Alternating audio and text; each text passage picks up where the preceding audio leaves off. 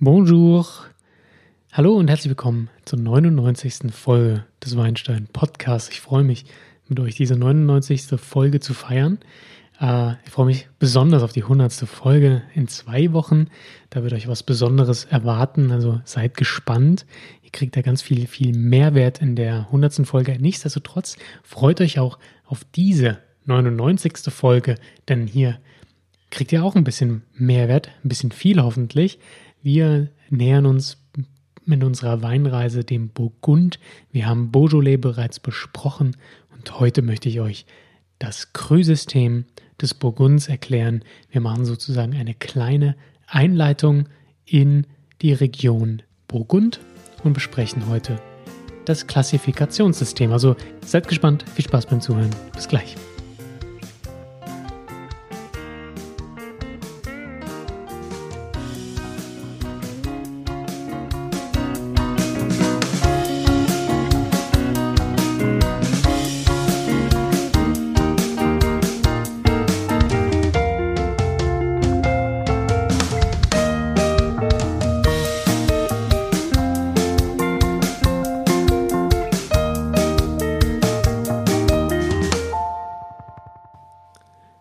Heutige Episode unterteile ich in ein paar Abschnitte, um euch das Hören einfacher zu machen. Im ersten Abschnitt gebe ich euch eine kleine Einleitung in das Thema Burgund. Dann kommt ein Detailabschnitt. Dort besprechen wir ein bisschen die Rebsorten, aber insbesondere das Klassifikationssystem im Burgund, was das Burgund so komplex und besonders macht.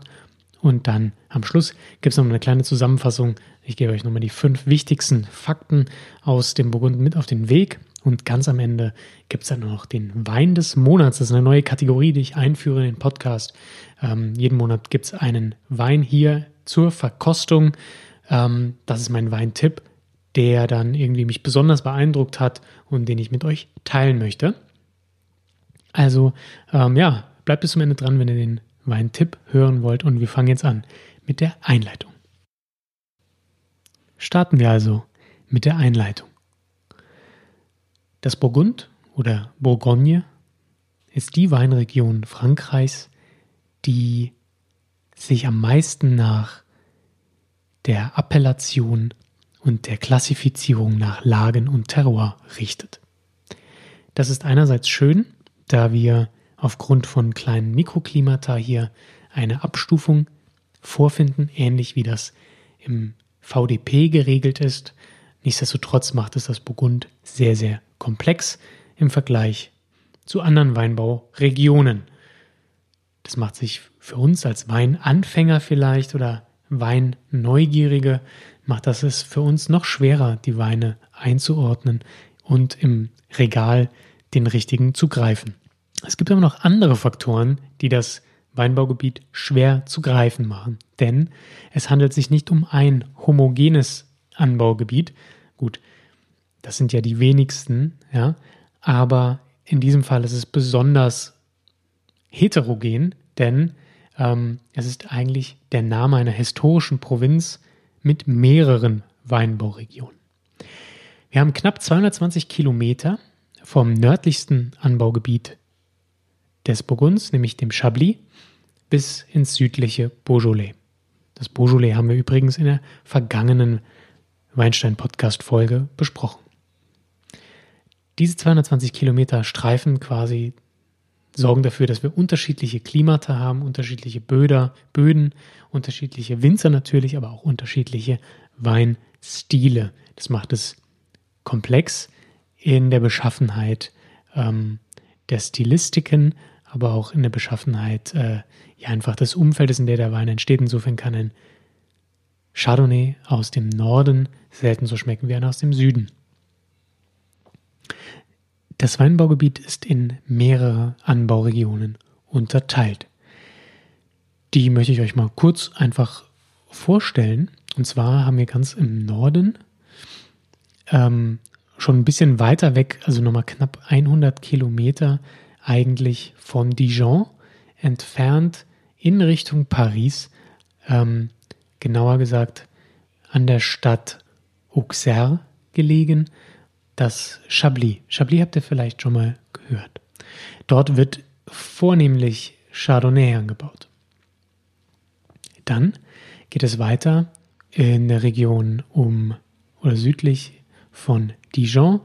Dort beginnt die sogenannte Côte d'Or, also ähm, ja, die goldenen Hänge sozusagen. Ähm, die wiederum ist unterteilt in die Côte de Beaune und die Côte de Nuit. Wenn wir von Norden nach Süden gehen, muss ich es auch andersrum sagen. Im nördlicher ist die Côte de Nuit und südlicher die Côte de Beaune. Ähm, auch die Côte de Beaune übrigens, weil dort die Stadt Beaune liegt. Das ist so die, ja, die Hauptstadt des Burgunds, könnte man sagen. Da sind auch viele große Negociants ansässig. Was das ist, erkläre ich noch. Genau. Die ähm, Côte de Beaune beginnt dann ungefähr bei Alox-Corton und verläuft dann weiter südlich.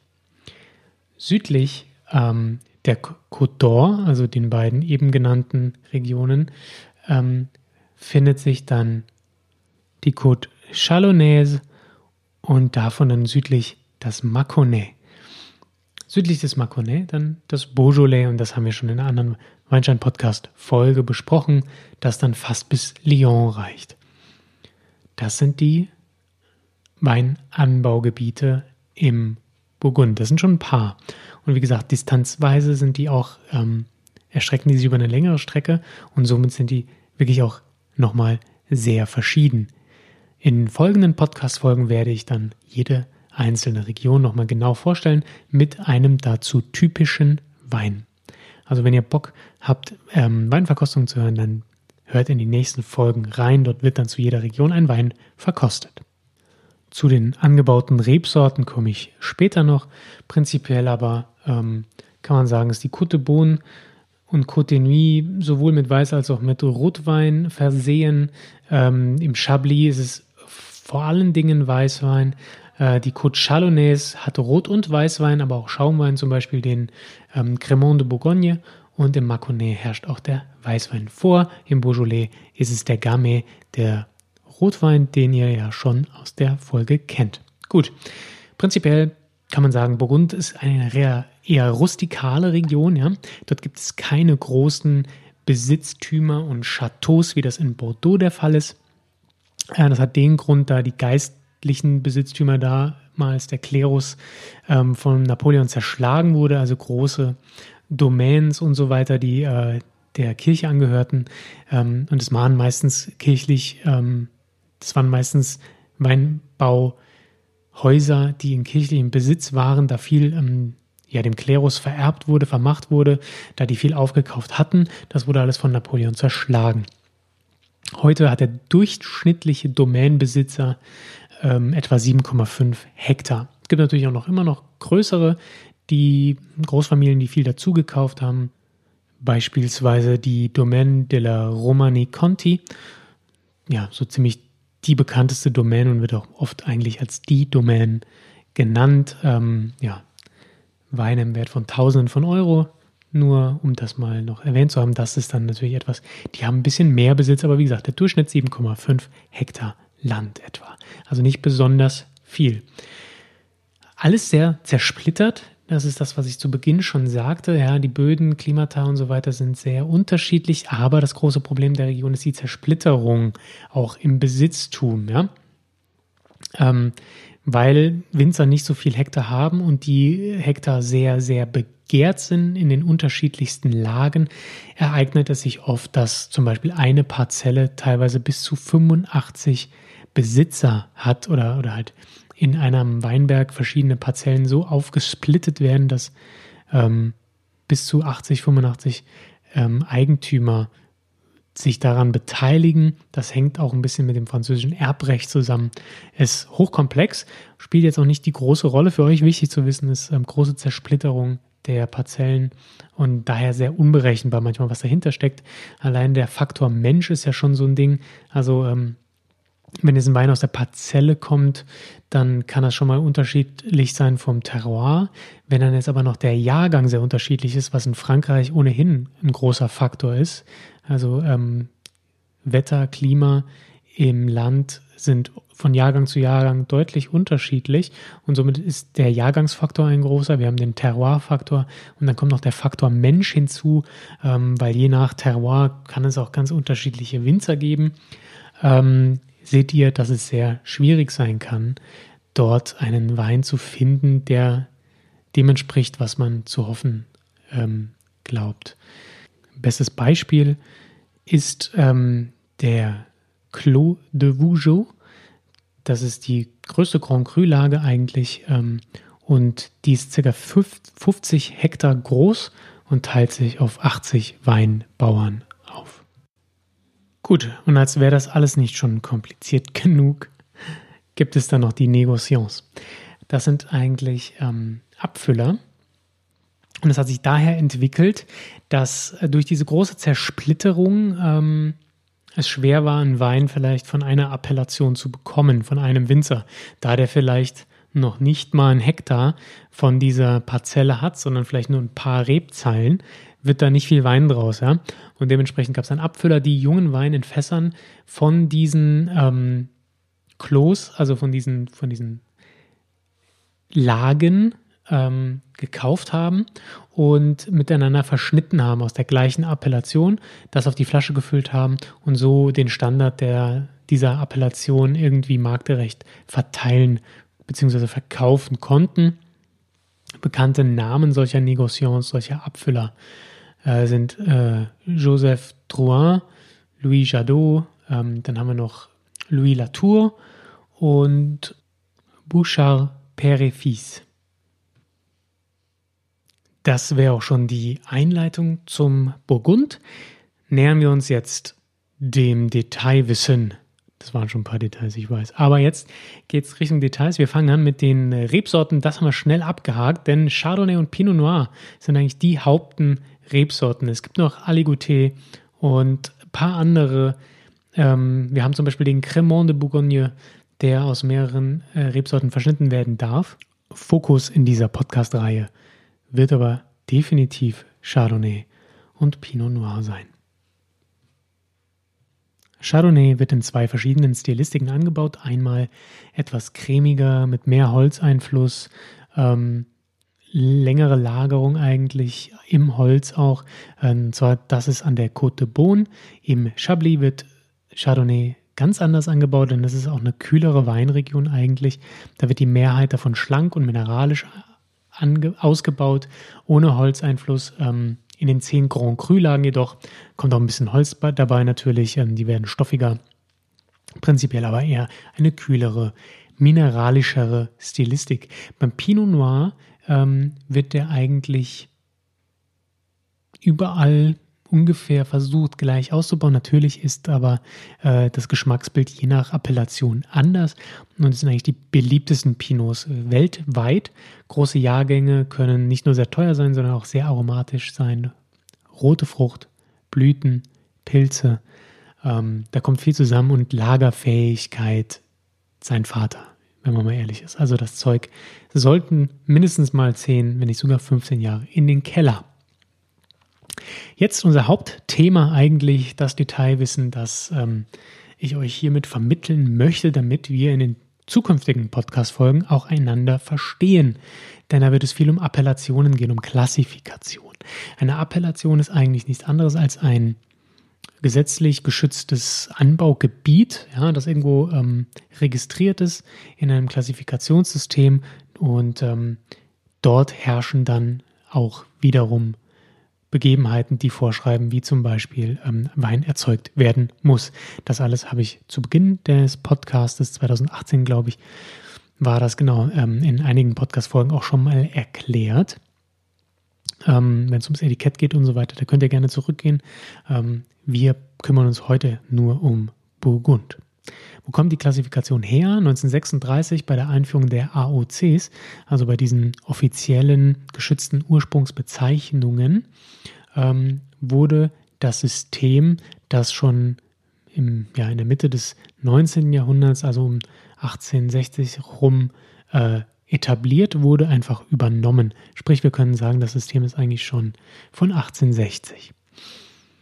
Warum gibt es ein Klassifikationssystem? Das hat damit zu tun, was ich euch eben erklärt habe, nämlich, dass das Burgund sich extrem auf Terroir fokussiert, aufgrund der Größe der unterschiedlichen Weinberge, Weinbergslagen, Parzellen, der Bodenbeschaffenheiten, Mikroklimata, Exposition zur Sonne, zum Fluss und so weiter. Das hat extreme Auswirkungen, das wurde schon früh erkannt, denn schon seit dem Mittelalter und noch länger wird Wein im Burgund angebaut. Ähm, das geht zurück bis vor die Römer, da waren Burgunderweine schon berühmt und im Mittelalter wurde das Ganze dann doch nochmal auf die Spitze getrieben. Ähm, aber eben das sorgt dazu dafür, dass ja jede Parzelle eigentlich unterschiedlich ist und wichtig ist und das nehmen die Franzosen auch ganz ernst und dementsprechend ist der Fokus auf Terroir entscheidend. Diese Lagen werden dann Klimat genannt, ähm, kommt natürlich vom Klima, Mikroklima oder manchmal nutzt man auch die Bezeichnung Klo. Das schreibt man C-L-O-S. Ähm, das kommt daher, dass die Zisterziensermönche im Mittelalter ihre Weingärten mit Mauern abgetrennt haben, kleinen Steinmauern. Das haben sie getan, um die Pest abzuwehren ähm, von diesen Weingärten. Ob das jetzt so erfolgreich war, naja, das einmal dahingestellt, eher nicht, ne, wenn, wenn man weiß, wie die Pest sich verbreitet hat. Aber die Klos wurden geboren. Ähm, und dementsprechend, wenn ihr den Begriff Klimat oder Klos, Klo hört, dann wisst ihr Bescheid. Es handelt sich um eine Weinbergslage. Die sind unterteilt in die Appellationen im Burgund sind unterteilt in vier Kategorien. Wir beginnen mit der Basis. Ihr müsst euch das wie eine Pyramide vorstellen. In der Basis, und das sind die meisten Weine, findet sich die Appellation Bourgogne. Ganz platt gesagt ist das so eine Art, ähm, ja, es ist kein Ortswein, kein Gutswein, denn es richtet sich nicht wie in Deutschland dann nach dem Erzeuger, sondern das ist einfach, es kommt aus der Region Bourgogne, hat die Basiskriterien erfüllt, es sind meistens sehr einfache Weine, können auch gute Erzeugnisse sein. Das ist eigentlich so alles, was an der Hauptstraße D 974 irgendwie liegt. Ähm, das sind die Lagen. Nicht besonders gutes Terroir, keine besonders gute Exposition. Ja, das sind halt die Bourgogne-Weine. Äh, da gibt es dann noch extra Appellationen, Bourgogne Aligoté, Cremant de Bourgogne und so weiter. Also sehr niedrigschwellig Wein dafür zu erzeugen. Keine geschützte Ursprungsbezeichnung in dem Sinne nötig, also keine Weinbergslage, Gemeinde oder sonstiges wird verzeichnet. Also ein Weingut, das irgendwo in der Bourgogne Rebhänge hat, kann das so verkaufen, ohne da jetzt vielleicht nur Trauben aus dem speziellen Weinberg drin zu haben. Die zweite Stufe, wir rechnen jetzt von unten nach oben, die zweite Stufe sind die Villages. Bei den Villages handelt es sich um Gemeindeappellationen. Ja? Village kennt ihr, heißt Dorf. Ähm, da geht es um eine Gemeinde, äh, die auf der Flasche abgebildet wird. Es handelt sich also sozusagen um Ortsweine, Weine, die aus dieser Gemeinde stammen. Diese Appellationen tragen den Ortsnamen zum Beispiel Meursault. Ähm, der bestimmte Weinberg darf auch auf das Etikett, aber nur kleiner gedruckt als die Gemeinde. Das zeigt nochmal, dass eigentlich die Gemeinde hier im Fokus steht, der Weinberg an sich nicht so wichtig ist. Das bedeutet, dass nicht nur aus einem speziellen Weinberg Trauben drin sind und nur die Kriterien ähm, für die Appellation der Gemeinde gelten und nicht für den speziellen Weinberg. Es gibt ungefähr 44 Gemeinden in Burgund. Die Stufe darüber, und jetzt wird spannend, das sind die Crus. Das habt ihr sicher mal gehört. Grand Cru, Premier Cru. Diese beiden Unterteilungen finden sich in der dritten Stufe. Wir könnten also da von einem fünfstufigen Pyramidensystem sprechen. Sind wir also in Stufe, nee, fünfstufig? Hm, nee, das macht keinen Sinn. Von einem vierstufigen System. Sprechen wir von, dem Dritt, von der dritten Stufe, dann sind wir beim Premier Cru. Das sind etwa 640 Hänge oder Weinbergslagen. Hier wird auf dem Etikett abgebildet der Name der Gemeinde mit dem Zusatz der Lage oder einfach nur der Name der Gemeinde äh, mit dem Zusatz Premier Cru. Das bedeutet also, wenn man hingeht und sagt, okay, ich nehme alle Premier Crus aus der, La äh, aus der Gemeinde, dann kann ich hingehen und ich, ich nenne das Ganze, ähm, was haben wir, haben wir für, ein Beispiel? Ähm, Chambol Musigny. Dann äh, schreibe ich hinten dran Premier Cru, dann ist klar, es ist aus der Gemeinde, es ist also kein Village, es ist also irgendwie ein Villagewein, aber mir hängen Premier Cru dran, das ist klar. Das sind nur Premier Cru Lagen aus der Village. Ähm, somit haben wir den ersten Lagewein aus dieser Gemeinde kreiert.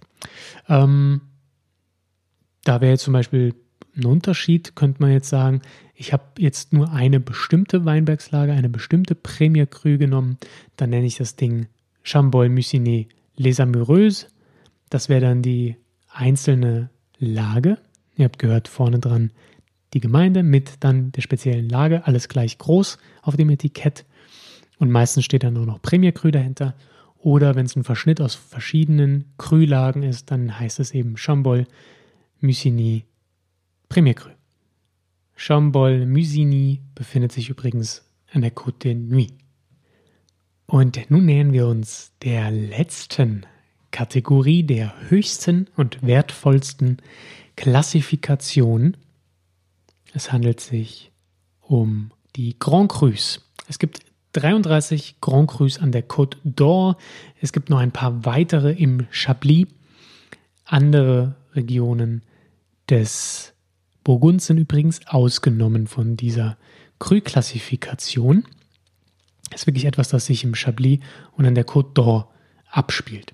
Die meisten Grand Cru-Lagen sind auch übrigens an der Côte de Nuit und das sind eigene Appellationen. Bedeutet, ähm, da gibt es nochmal extra Qualitätsklassifikationsunterschiede. Bedeutet, ähm, äh, es dürfen nur 36 Hektoliter pro Hektar zum Beispiel erzeugt werden, also eine extreme Ertragsreduktion und andere Qualitätsansprüche werden an diese Lagen herangetragen, Handarbeit und so weiter. Also ähm, es ist nicht so einfach, einfach einen Wein dort zu erzeugen, sondern man muss auch sich an gewisse Regeln halten. Das macht die Appellation besonders. Man kann also davon ausgehen, wenn man einen Grand Cru Wein hat, entspricht er nicht nur, dass er das Prestige hat, aber er entspricht auch gewissen Qualitätsstandards ist auch die höchste Qualität im ganzen Burgund. Die wird auch einfach aufs Etikett gedruckt, ja. Also da wird auch kein Village, also kein, keine Gemeinde mehr genannt, sondern nur noch das Grand Cru. Also ihr haltet dann einen Wein in der Hand, da steht dann noch der Erzeuger drauf und ansonsten steht da drauf Montrachet oder Chambertin oder Musigny, den ich gerade genannt habe, oder Canton. Das sind dann die Grand Crus. Jo, bedeutet für euch, wenn ihr euch sowas kaufen möchtet, ihr solltet die Lagen kennen. Und das macht es dann wieder komplex, wenn man vom Weinregal steht, wenn man auf die Weinkarte im Restaurant guckt, dann sieht man einen Preis und denkt sich, alter Vater, aber warum ist das denn so teuer? Ja, und dann sollte man wissen, dass diese Weinbergslagen zu den begehrtesten der Welt gehören.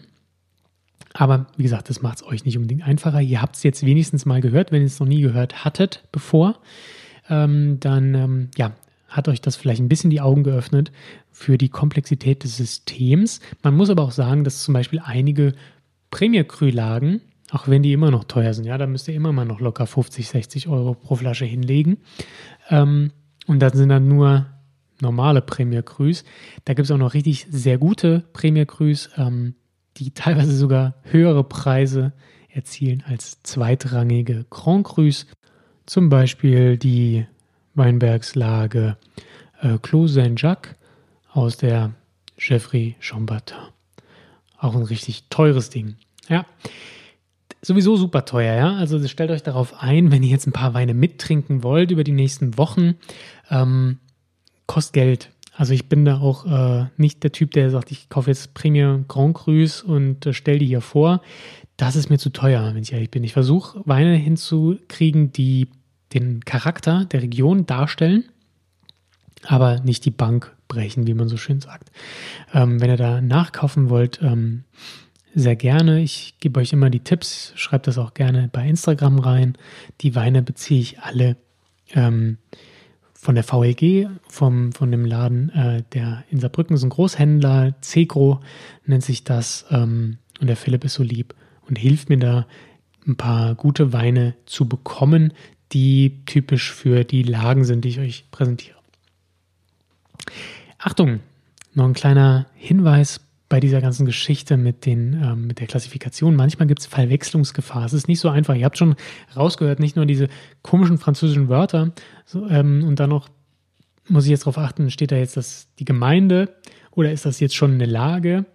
Ja, das macht es schwierig. Viele Dörfer schmücken sich nämlich mit den Namen ihrer besten Weinbergslagen. Und um diese Verwechslungsgefahr zu zeigen, ähm, gebe ich euch mal ein kurzes Beispiel. Und zwar gibt es die berühmte Grand Cru-Lage für Chardonnay, die sich da nennt Chevalier Montrachet.